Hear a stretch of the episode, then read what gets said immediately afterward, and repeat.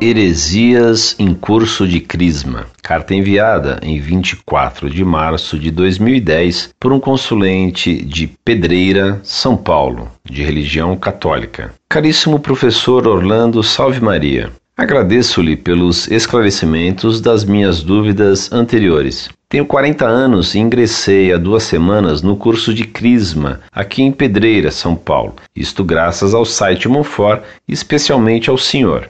O senhor poderia me auxiliar no meu relato abaixo, me esclarecendo em especial o item 3? Em primeiro lugar, tenho entrado em conflito argumentativo com a professora de Crisma, pois ela, já no primeiro dia de aula, começou a dizer de boca cheia que para ela a igreja hoje está mais abençoada que antigamente, tendo em vista o surgimento da RCC e da canção nova. Ficou evidente a formação ou a formatação dela. Em segundo lugar, ela insiste em dizer que Deus está dentro de cada um de nós, substancialmente, pelo que eu entendi. E eu disse que não, que Deus está na hóstia consagrada e o que ela disse era gnosticismo, mas acho que ela nem sabe o que seja gnose, porém sabe o que é panteísmo.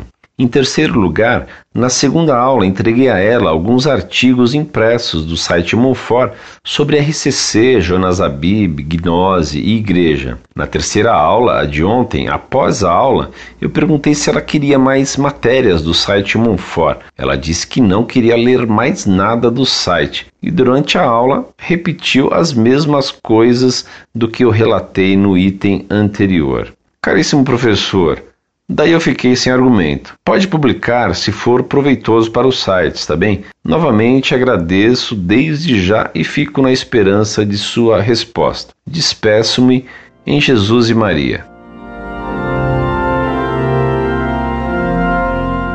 Muito prezado, salve Maria. Que São Paulo declarou que somos o templo de Deus e que o Espírito de Deus habita em nós, 1 Coríntios, capítulo 3, versículo 16, não há dúvida alguma mas isso não é sem algumas condições. Primeira, sermos batizados. Segunda, estarmos sem pecado mortal, que exclui de nós a vida divina. E sermos templos de Deus não significa que somos Deus. Há diferença infinita entre ser templo e ser Deus. Essa pobre professorinha de Crisma ouviu o galo da gnose cantar, mas não entendeu o que ouviu. Agora sou eu que lhe pergunto: para que você vai se preparar para o crisma com uma pessoa que nada entende e que defende heresias? E se você ainda não sabe defender a fé, como vai ser crismado, isto é, tornar-se soldado de Cristo? Porque o crisma nos faz soldados de Cristo.